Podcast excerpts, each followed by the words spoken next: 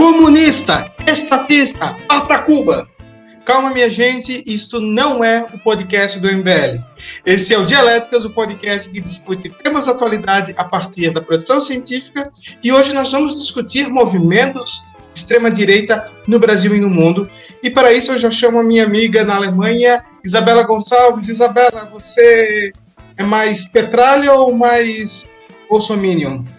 Ah, mas entre esses dois é óbvio que eu sou petralha. Nossa, tô lá com a bandeira na hora, porque com Bolsonaro não rola, não, gente. Não dá. Você vota no Tiririca, mas não vota no Bolsonaro de jeito nenhum.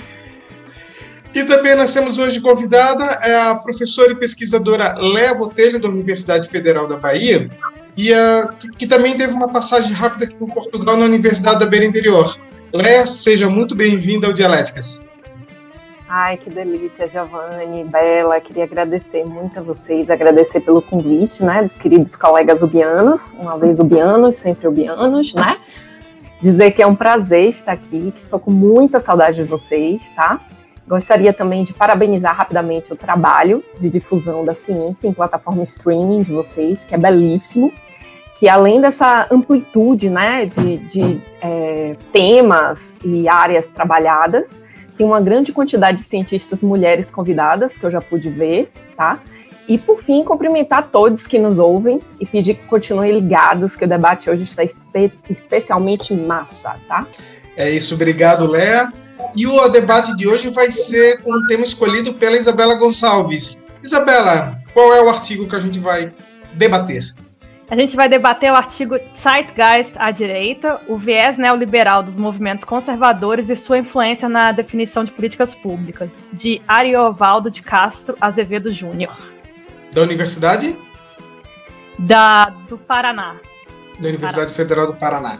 Tá certo então? Bela, microfone é teu. Tese. Bom, gente, o objetivo do artigo é entender como as organizações think tanks influenciam a opinião pública e a classe política. Para isso, ele adota uma pesquisa exploratória de, de, de, caráter documental, e aí ele recorre a dados secundários e faz, a partir desses dados, um apanhado histórico mesmo. Ele começa falando que a, integra a integração internacional e, e, a globalização permitiram um fortalecimento das instituições financeiras e também dos interesses corporativos. E aí a gente cita aí o próprio mercado de capitais, né? A partir do momento em que há um fortalecimento dessas questões, há uma abertura de terreno para lobbies corporativos mesmo, pra, na influência de decisões políticas e na formulação de políticas públicas.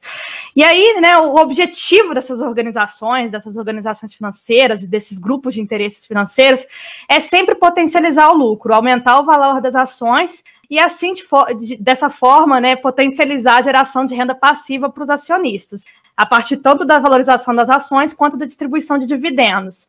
Então, com isso, a gente vê aí uma onda neoliberal forte, que defende, que defende diversos aspectos, isso em qualquer lugar do mundo. Redução do Estado, implementação de programas de privatizações, fomenta ao livre mercado com redução de carga tributária para empresas, estimula a política de desregulamentação no geral, redução de direitos sociais e trabalhistas, e a desculpa de sempre, que a gente já discutiu aqui em um outro podcast nosso, é a geração de empregos. Eles usam toda, toda essa pauta, né, digamos assim, reformas trabalhistas, reformas tributárias, falando que vai facilitar a vida das empresas no sentido de conseguir reduzir o custo empresa, né, para poder abrir mais, empre mais empregos para população no geral. Só que isso não acontece na prática, né? A gente teve aí a reforma tributária, a reforma, a reforma administrativa, e até hoje a gente não está vendo a, o aumento dos empregos. E aí, né, esses valores neoliberais, eles não acontecem assim, não é uma coisa do Brasil. Eles estão de acordo com o consenso de Washington, estão de acordo com Bretton Woods, e são também apoiados por instituições, financeiras, como o Fundo Monetário Internacional, FMI, e o Banco Mundial. E o artigo discute organiza as organizações é, think tanks como centrais na difusão dessas ideias. E aí cita alguns exemplos, como, por exemplo, a Atlas Network, a Heritage Foundation.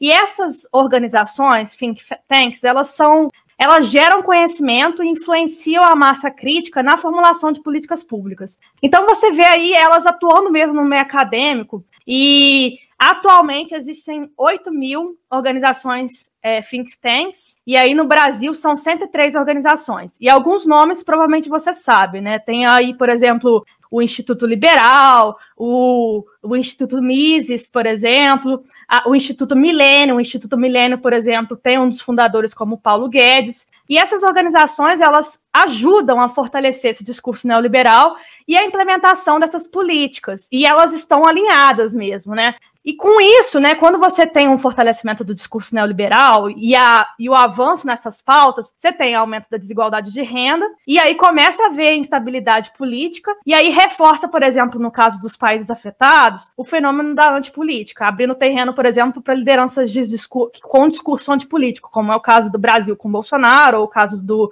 Estados Unidos no Trump, e, e, esses líderes normalmente têm características populistas mesmo. No Brasil, essa agenda neoliberal já avançou bastante, mesmo parecendo que o Bolsonaro, por exemplo, não fez nada, ele já fez bastante coisa nesse sentido. Teve, em 2017, teve a reforma trabalhista com o governo Temer, e ela foi retomada em 2019 com, a mini, com o nome de mini reforma trabalhista ou medida provisória da liberdade econômica. Também tivemos a reforma da Previdência, e agora também vai, vai haver a, provavelmente a reforma tributária, e a tentativa de privatizar uma série de empresas públicas muito importantes, como a Telebrás, Correios, Correios, essa, para mim, é a bizarra. Serviço de federal de processamento de dados. Você vai basicamente entregar os dados brasileiros para uma empresa privada. Empresa de tecnologia e informação da Previdência Social, aeroportos, a Eletrobras, enfim, campos de petróleo. E aí, ainda, além disso, essa, essa agenda né, de privatizações, essa agenda neoliberal também alcança a educação por meio do Compromisso Nacional pela Educação Básica e o Programa Futuris. E há também, no caso da saúde pública, o enxugamento das verbas para o SUS e a incorporação de, de, parceiros privados. Mas o artigo ele mostra, a partir desse apanhado histórico, né, que é uma coisa que não é isolada, é uma coisa articulada mesmo, porque hoje, né, com o mercado de capitais, querendo ou não, você tem investidores de tudo quanto é lugar do mundo, e todos eles querem que o mercado de capitais se movimente e gere lucro, enfim. Então, acaba que essa agenda que a gente acha às vezes que é uma agenda brasileira, não, ela é uma agenda que está acontecendo em uma série de outros países também. Antítese. Bom, queria começar esse quadro da antítese primeiro dizendo que eu não gostei muito do artigo, não. Isso porque eu achei que faltou uma análise mais completa no final, ficou muito apenas nas referências históricas e também tem alguns dados que eu questiono ali, mas vamos lá. Ele começa falando das relações entre essas ondas conservadoras e o neoliberalismo. A gente sabe que, ok, esse neoliberalismo, essa vertente contemporânea do liberalismo, ele de fato começou em dois governos ditos conservadores, né, do Ronald Reagan nos Estados Unidos e da Margaret Thatcher na Inglaterra. Mas se vocês pensarem que nos anos 90, nós também tivemos um básico, o neoliberalismo ele chega no seu ápice nos anos 90. E isso é com vários partidos diferentes, é com os democratas nos Estados Unidos com Clinton, é no Brasil, um partes com Fernando Henrique e o PSDB. Aí eu fico pensando, tá certo fazer essa associação direta entre conservadorismo e essa agenda neoliberal? Ou são duas vertentes que se encontraram no Brasil? E também nos Estados Unidos? Eu acho que são duas vertentes que, se encontraram, Gil, porque na verdade, né, você tem aí a direita, digamos assim, que é a direita que, que tem interesse econômico, por exemplo, de avançar o neoliberalismo. Tem o um movimento da extrema-direita, que é uma, uma extrema-direita muito conservadora, por exemplo, que também atinge questão de costumes, por exemplo, e etc. Mas essa direita que é mais neoliberal, ela não está interessada em costumes, ela está interessada em dinheiro mesmo. Na verdade, o que o indivíduo faz com, com o próprio corpo, etc., não interessa. Até porque a ideia do liberalismo, em sua essência, né, é uma ideia de você ter tudo liberado, assim, entre aspas, né? Você. Tanto que tem o extremo liberal, que é aquele da ausência quase completa, quase um anarcocapitalismo ali, da ausência do Estado. Você tem que pagar por tudo, por seguro de saúde, por educação, etc. Então, assim, no caso do Brasil, foi mesmo um casamento, usando esse termo, por conveniência. O setor empresarial do Brasil viu no Bolsonaro, até pela questão do ministro, do, do, do Paulo Guedes, como uma possibilidade de avanço de pautas neoliberais. E a, a, grande questão, né, os empresários estão muito frustrados porque não está avançando como, como deveria. Na verdade, uma série de pautas aí estão travadas, até porque o Bolsonaro ele não está querendo perder o apoio popular que ele tem hoje, né? Então, na verdade, foi é até engraçado, né, porque os empresários eles tentaram mirar aí em uma série de agendas neoliberais estão sofrendo as consequências de um governo que não tem plano de governo. Ele está completamente à mercê da, das próprias opiniões e não tem a menor, menor interesse em avançar essas pautas porque não quer perder o apoio dos 30% ali que está segurando. Ah, Léa, você concorda com o que a Bela falou e ou mais com a opinião do autor, que o autor deixa entender muitas vezes que são duas coisas que andam juntas o tempo todo. É, eu concordo com a opinião de Bela, né? Mas é, nessa questão que são duas coisas que, que andam juntas, não são a mesma coisa, mas eu acho que, como Isabela mesmo disse, eu acho que há aí uma questão de vamos aproveitar essa pauta e, e vamos fazer, né? Vamos fingir que é mas não é a mesma coisa, né? O que eu acho é que, como você falou, é, Giovanni, muito bem colocado, eu, minha tese especificamente, eu faço um estudo, né, sobre as gestões que vêm de 88 a 2018, né, no Brasil em termos de políticas públicas. E o que, que eu posso observar é o seguinte: é, tem uma cientista né, política brasileira muito bacana, que eu acompanho o trabalho, que eu sou admiradora especificamente do trabalho dela, que é a professora doutora Avelina Dagnino. Ela vai falar justamente sobre essa questão de como naquele momento, né, na década de 80, lá para 88, na Constituição Federal, a gente monta uma Constituição, né, que ela traz várias é, é, várias questões novas, democráticas, introduz né, uma série de pleitos democráticos e toda uma questão voltada para o social e para a participação popular. E, de repente, nós elegimos no nosso país né, um Collor que vem com a pauta neoliberal. Então, ela vai falar o seguinte: veja né? Isso ela vai chamar de confluência perversa, né? Que é você aproveitar daquele momento da Constituição Federal, que estava tudo novo, mas trazer que há aquele aquele desejar, né, de, de novo, de participação é, democrática, de participação popular, de é, democracia, cidadania, de todo esse contexto, né, social. E você vem com essa pauta do neoliberal na veia, né, o que eu acho, né, que, e, é, que eu acredito que não ficou claro esse ponto sobre o neoliberalismo, né, que o autor traz, ele estava tentando trilhar, é porque o professor Ariosvaldo, né, ele, apesar de estar tá pesquisando sempre, ele vem se dedicando, né, de uma maneira muito bacana a essa questão do aprofundamento de comunicação e política, principalmente no Brasil, né, já há um bom tempo. Mas nesse artigo ele, traz, ele traz algumas questões estruturais, assim, que, que ficaram ali latentes e que você não alcança o objetivo. Ele traz muitas questões, assim, que ficam ali. Bom, achei interessante a Léa ter trazido essa questão da Constituição de 88 e logo depois a gente ter eleito um presidente com uma, um discurso liberal, e depois de 94 de novo, mais ou menos, mas tem que lembrar que o Brasil, até 88, era um país completamente fechado né, para a economia no mundo. Então, digamos que assim, você. Vamos pegar o caso do Fernando Henrique quando assumiu. Pega um Brasil com 500 mil estatais criada pela ditadura militar que não teve um próprio porra nenhuma e o que, o mundo está fazendo? O mundo está seguindo uma tendência muito clara que era de privatizar tudo. Não que eu esteja querendo defender que a gente possa querer um episódio inteiro só falando de críticas do governo Fernando Henrique. Mas aquilo era meio. Aquilo sim, eu acho que era um zeitgeist. Ou seja, o espírito do tempo do começo dos anos 90 era o neoliberalismo e alguns autores até dizem que isso foi até 2008, né? Que é a partir de 2008 que a gente começa a rever essa posição. Mas puxando ainda sobre o que vocês duas falaram, vocês duas meio que concordaram que são dois movimentos diferentes. Sim, também acho que são duas coisas diferentes. Agora, o que me chama a atenção é que na onda de extrema-direita, por exemplo, na Europa, eles não andam junto. Eu dou como exemplo aqui o caso da Marine Le Pen, candidata a presidente da França em 2017, se não me engano, foi acho que a última eleição na França, foi 2017, que propôs reduzir a idade mínima da aposentadoria. Ou seja, a extrema-direita europeia, ela não tem uma agenda neoliberal. Talvez Portugal tenha um pouco. O André Ventura do Chega, às volta e meia, ele flerta com algumas propostas mais, mais da agenda neoliberal, mas o resto não. Aí eu pergunto, por que é que só no Brasil e nos Estados Unidos a gente teve esse casamento? É porque a gente imita os americanos em tudo? Ou existem algumas outras questões da sociedade para juntar o cara do mercado financeiro, da Faria Lima, com o agricultor reacionário do, do interior?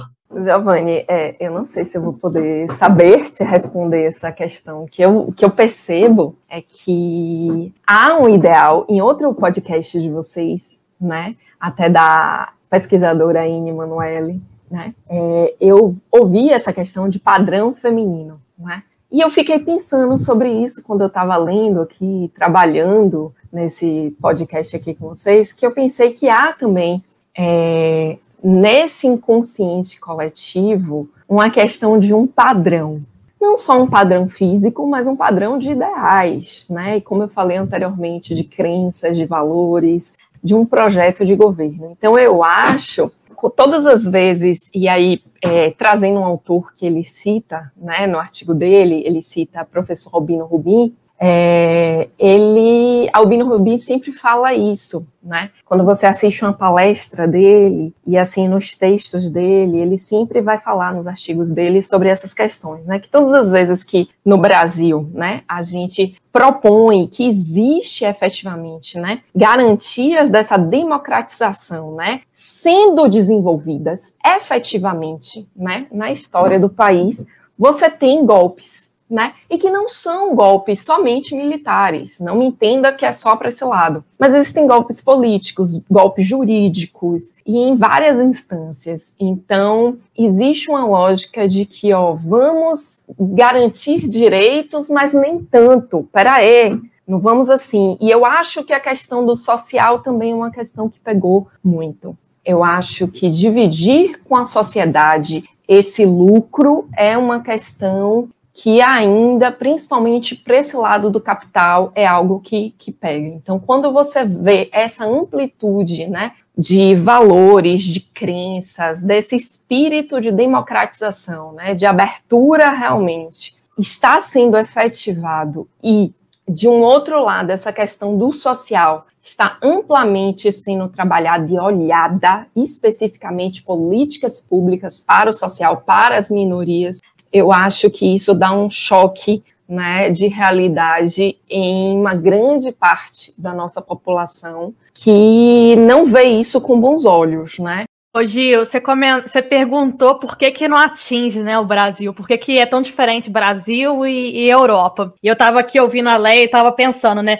É uma frase que ela falou: vamos garantir direitos, mas nem tanto. Isso é muito BR, é muito Brasil, porque eu acho que no caso, Gil, quando você perguntou por que, que, é tão diferente Brasil e Europa, eu acho que no caso da Europa a gente tem uma democracia muito antiga, uma democracia muito fortalecida e um estado de bem-estar social muito fortalecido. Tanto que não questionam, por exemplo. Você não vê europeu, por exemplo, pedindo muita redução de imposto, igual você vê em outros países, porque são países em que você vê o retorno né, do imposto. Então, eles já eles já estão eles gostam dessa ideia de você ter educação de qualidade, de você ter saúde de qualidade, eles defendem muito isso. Então você vê muito é muito difícil esse, esse discurso neoliberal flertar na na extrema direita, porque não funciona tão bem assim. A extrema direita na Europa funciona muito mais com antagonismo, né? Contra a imigração, por exemplo, e etc. Mas no caso do Brasil, como a gente tem essa ideia, né, de vamos garantir direito, mas nem tanto, igual a Leia falou, e tudo tem que vir para o capital, etc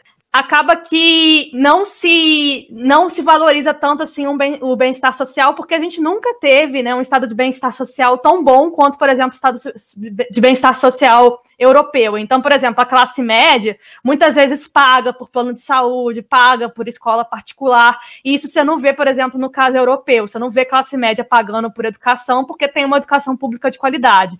Então, isso não é colocado em pauta. Bom, eu acho que tem uma outra questão que é assim, muita gente que se diz liberal no Brasil não é. Então, o que a gente está vendo agora, inclusive no governo do, do Bolsonaro, é uma, muitas pessoas que têm discurso liberal, na verdade, estão interessadas apenas em, em se beneficiar. Aquela velha história de, de uma parte, não é, não é todos, mas uma parte da classe empresarial brasileira, que é a favor da redução do Estado, mas é a favor dos benefícios do BNDES. Então, acho que tem esse ponto muito grande eu arrisco a dizer que liberal, liberal no Brasil, ou seja, liberal de verdade nos costumes, na economia, é uma minoria da minoria. Acho que eles juntam e enchem uma Kombi e botam o nome do Livres, que é o partido que sequer conseguiu virar um partido, que tinha a proposta de ser liberal ao, ao extremo, né? liberal em todos os sentidos. Então, acho que tem esse ponto muito. E, sim, tem acho que também a questão da influência americana, né? A gente segue muito formatos da política dos Estados Unidos e lá sim, tu tens um casamento entre o discurso de pagar pouco imposto,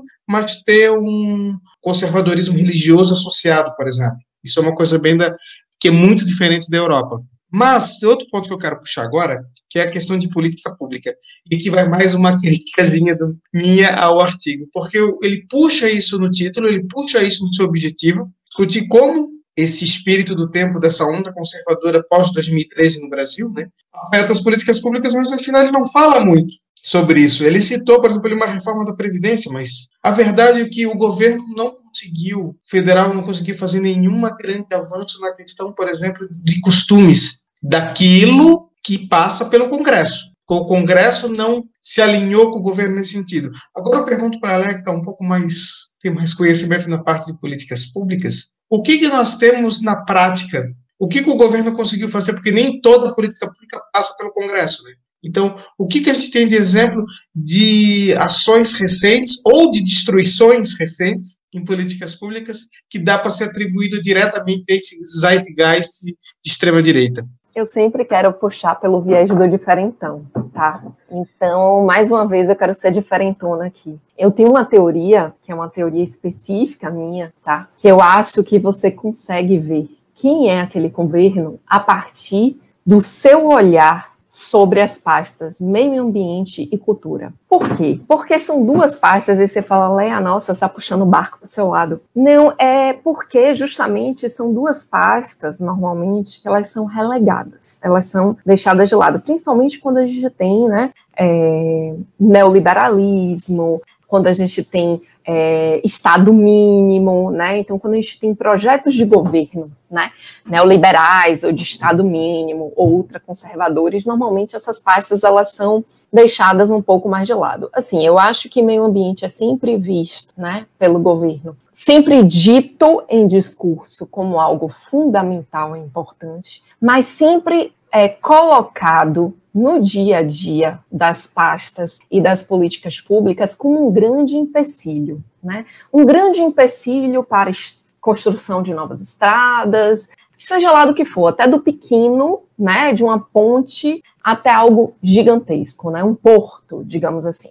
Então, sempre o problema é meio ambiente. Nunca é uma falta de planejamento, nunca é uma questão econômica, não. É sempre o meio ambiente que tem que se adequar questão ambiental tem que se adequar àquela questão de planejamento e economia. E de um outro lado, você tem cultura, né? E aí, cultura é uma tristeza, assim, do ponto de vista, porque cultura é sempre visto como algo a mais, né? É algo assim, é, é um complemento. Eu acho que é algo que você abarca, se der, a gente vai fazer. Então, cultura, ela sofre, né? Ela vira é, já tem essa questão de pasta, né? De, de poder de pasta. Então, ela vai para ministério, ela volta para a secretaria, ela vai de novo, ela volta, e ela fica ali naquele efeito sanfona eterno. E aí, claro, nessa gestão específica, há um desmonte dessa cultura, né? Há um local, né, de colocar novamente essa cultura numa condição que já estava há alguns anos com o ministério,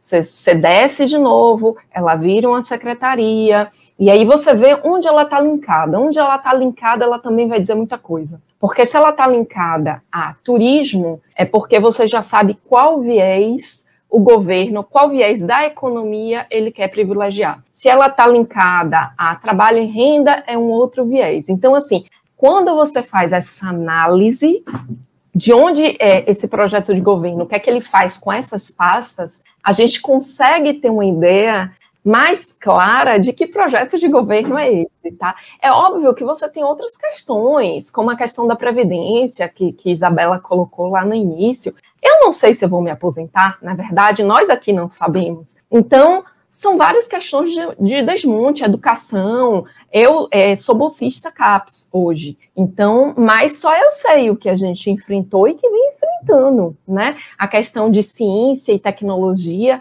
Então, assim, a gente vem enfrentando várias questões de desmontes, tá? De mudanças, de alterações, de tem dinheiro ou não tem dinheiro, e é assim ao longo do percurso. Você dorme hoje, eu digo sempre é, para minha família, né? Eu durmo hoje sabendo que eu tenho bolsa. Amanhã eu não sei se eu vou acordar com bolsa. Então, porque conseguem criar critérios e conseguem criar manobras de que aquilo passa a não existir, a existir de acordo com a demanda que é desejada eu estava ouvindo aqui a Léa falar da cultura, né? E enquanto ela estava falando, eu estava lembrando de janeiro de 2020. Provavelmente você não lembra, porque em 2020 aconteceu tanta coisa e foi logo no início que parece que é outra vida. Na minha cabeça parecia que era, sei lá, 2019, sabe? De tanto tempo que já faz. Mas vou colocar aqui um trecho para vocês, porque relembrar é viver. A arte brasileira da próxima década será heróica e será nacional será dotada de grande capacidade de envolvimento emocional e será igualmente imperativa, posto que profundamente vinculada às aspirações urgentes do nosso povo. Ou então não será nada. Essa é uma fala, eu acho que vocês se lembram, que foi uma polêmica só, um absurdo. Eu lembro que eu fiquei assistindo esse vídeo, eu ficava em estado de choque olhando para ele foi o secretário de Cultura que caiu depois que ele soltou esse vídeo. É óbvio que caiu, porque ele tinha referência aí nazista no meio. E assim, isso para mim exemplifica as políticas públicas de cultura do governo Bolsonaro. É uma, é, uma, é uma política de cultura que eles lançaram esse prêmio na época, que era um prêmio cultural, e aí era claramente ideológico, aquela coisa assim, nacionalista, baseada em valores morais, etc. Era mais ou, mais ou menos isso que eles queriam. E eles lançaram um vídeo de quatro minutos que foi assim um absurdo, sabe? Eu lembro que eu ficava assistindo assim, caramba, o que, que é isso? A escolha de palavras, tudo isso. Vocês lembram desse vídeo, gente? Eu lembro sim, Isabela. Na verdade, esse vídeo ali, acho que era Roberto Alvinho, o nome do secretário, ele acabou fazendo toda uma montagem que lembrava um vídeo do Goebbels, né? Por isso que foi associado ao nazismo, ele acabou caindo até por pressão da sociedade israelita. Mas permita-me discordar um pouquinho mas pouca coisa, na verdade, concordando com a maioria das coisas que vocês falaram, mas só concluindo diferente. Na verdade, não há uma política de meio ambiente, de cultura, de educação. Eu vou dizer mais, não há política em quase nada. A gente vê que isso é realmente o é o espírito do tempo de 2013 para cá. A gente tem que lembrar que o Bolsonaro é fruto, o bolsonarismo é fruto de 2013. E o que, que nós temos em 2013 para cá? O ódio, a raiva, a tudo que tinha. Então, o Bolsonaro não tem uma política para o meio ambiente, ele tem uma política de destruir o que tinha. Ele não tem uma política para a cultura, uma política anti o que tinha, porque ele foi eleito com esse espírito, o espírito de ser contra o que havia. Síntese. Bom, a minha síntese vai no que eu já estava falando no final da antítese, que é o seguinte: nós não temos um movimento neoliberal intrínseco junto com o conservadorismo no Brasil. Na verdade, o que a gente teve foi um ódio que levou a construir o bolsonarismo, que é essencialmente reacionário e nada neoliberal. Paulo Guedes e o liberalismo é quase que um pega-trouxa para enganar o pessoal da Faria Lima. O neoliberal brasileiro é, na verdade, aquela pessoa que está num relacionamento tóxico e não percebe que está num relacionamento tóxico. A pessoa engana, passa a perna, trai, e a pessoa ainda fica acreditando que seja o homem ou seja a mulher ainda vai voltar, que vai, que vai, que vai mudar, que vai ser diferente. É um relacionamento tóxico que os liberais têm com, com o conservadorismo, o reacionarismo, na verdade, desculpa, e não é de hoje. Não é a primeira vez que os liberais brasileiros, por exemplo, se aproximam dos militares achando que vai ser bom, que assim a gente vai se livrar do comunismo, e depois faz uma merda gigantesca. Foi assim em 1889, foi assim em 1964 e está sendo assim desde 2018. É, eu acho, Giovanni, que a gente vive tempos é, obscuros, tá? Tempos terríveis. Eu não esperava em momento algum e acho que passar por isso nesse momento e passar junto com a pandemia é surreal, assim, é, é totalmente fora do que estava no planejado, né? E no contexto assim de futuro, eu acho que existe um comodismo no sentido de é, quando a gente conseguiu sair desse lugar e conseguiu abrir para a democratização, eu acho que houve uma acomodação de tipo, agora estamos no poder, agora está tudo certo. E ali houve uma calmaria, e a gente tem que lembrar que o trabalho é constante. Independente do que você está fazendo em gestão pública, o trabalho de bastidor, de política de bastidor, ele precisa estar tá sendo é, trabalhado sempre e é contínuo e nunca acaba. É, a gente já discutiu em outro episódio, né, a questão da tributação, né, tributação ou o fim do capitalismo, era mais ou menos esse o, o título de um dos Nobéis da economia. E ele já falava justamente, mas pegando o caso brasileiro, como o, o caso norte-americano, como que o aumento, a diminuição de impostos, na verdade, não gerou empregos e, na verdade, houve um aumento da desigualdade social. E é mais ou menos isso que a gente está vendo hoje no Brasil. Não houve uma redução de impostos, uh, uh, os impostos continuam mais ou menos a mesma coisa, mas houve uma redução aí de direitos e com isso, não aumentou o número de empregos, ou seja, a desigualdade social nunca esteve tão alta assim. Então, no final das contas, né, a, o neoliberalismo ele não funciona. E o que falta, no caso brasileiro, é consciência de classe, porque eu acho que a, o grande problema é que a classe média acha que é rica, e não é. Não é porque ela é professora em uma universidade particular, uma pessoa é professora numa universidade particular e ganha um pouco mais do que uma outra classe de trabalho, por exemplo, empregadas domésticas, que deixa de ser trabalhador. Não, é todo mundo trabalhador e está todo mundo sofrendo aí, porque a inflação ela está afetando a todo mundo. É óbvio que afeta os mais pobres, não vamos discutir isso, mas no final das contas, toda a população brasileira viu seu poder de compra reduzir aí. Começando então o quadro de referências, onde a gente cita livros, filmes, podcasts, artigos científicos e tudo que tem a ver com o tema debatido. Eu vou sugerir dois livros. Um deles é o de um autor que eu já comentei no Tributação, o outro, outro episódio do podcast que a Bela comentou. Então, assim, para saber a visão de quem é pró-neoliberalismo e quem é contra, vamos primeiro sugerir o autor neoliberal, na verdade, um dos pais dessa, dessa vertente. O livro chama-se A Desestatização do Dinheiro, do Friedrich Hayek, autor da escola austríaca, que o Giovanni teve a tortura de ler, para um artigo sobre Bitcoin e euro, por isso. Mas é interessante, mesmo que você não goste de neoliberal, mesmo que você seja um comunista, que eu não sou, que fique bem claro aqui, mas mesmo que você seja um comunista, um estatista, um keynesianista, é interessante ler porque é um dos autores que mostra bem claro, não é um livro de economia, é um livro mesmo de filosofia, e mostra bem claro a filosofia deles. E o outro livro, do outro lado, é o Economia da Desigualdade, do Thomas Piketty, um francês, é sim um livro bem de economia, mas bem acessível, numa linguagem bem fácil, ele mostra aquilo que a Bela estava comentando, de como a, o neoliberalismo gerou mais desigualdade social. Bom, gente, eu vou deixar aqui, tá? É, Dagnino, que eu citei. É, tem vários artigos dela, tá? No Google, joga lá Evelina Dagnino, vocês acham. Mas eu vou deixar aqui um específico, que tem muito a ver com isso, que se chama Construção Democrática, Neoliberalismo e Participação, os dilemas da confluência perversa, tá? Uma revista de, publicado numa revista de sociologia, um artigo muito bacana. Gostaria também de sugerir que não tem aqui uma, uma, uma literatura específica, um livro específico, mas assim, Boaventura de Souza Santos. Quando a gente quer entender sobre essa construção, dessa, dessa construção democrática, dessa questão é, da Constituição Federal, tá? E desses direitos, eu acho que é um ator muito bacana a ser pesquisado. Eu vou sugerir o, já, eu, já, eu já indiquei esse canal antes, no, inclusive no episódio da Ine que foi citado aqui sobre objetificação da mulher. Tem um canal que eu adoro que chama Tempero Drag. Ela é uma professora fantástica que que fala sobre temas sociais, etc. Eu aprendo muito. E ela fez um vídeo sobre PEC emergencial e reforma administrativa. Perdeu o prazo para mandar o artigo? Quantas vezes já aconteceu isso com você? Provavelmente já aconteceu com a Isabela, já deve ter acontecido com a Leia também. Todo mundo perde o prazo do call for paper. Isso é normal. E tu, quando é daquela revista que você sabia que era para você, aí é pior ainda. Aí você fica puteado e vê que perdeu a oportunidade e não vai mais publicar naquela revista bacana.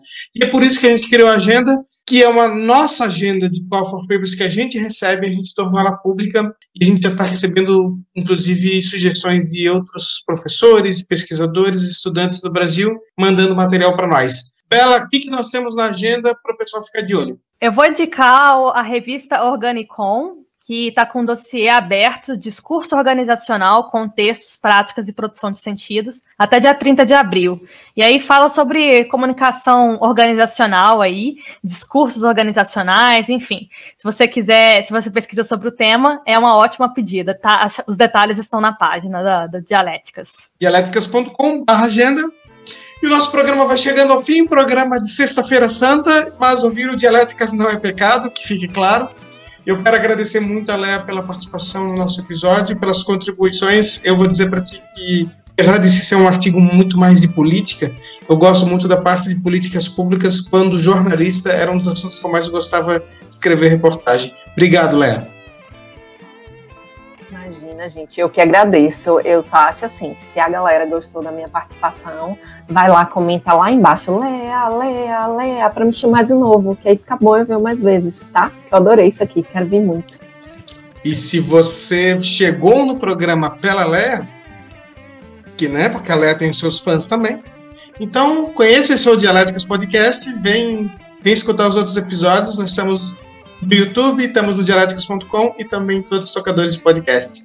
Isabela, chegamos a abril. Passamos de um ano. Vamos que vamos. Pois é, a gente quase lança esse episódio no primeiro de abril, né? Mas não foi. Então a gente não falou mentira. Ainda bem.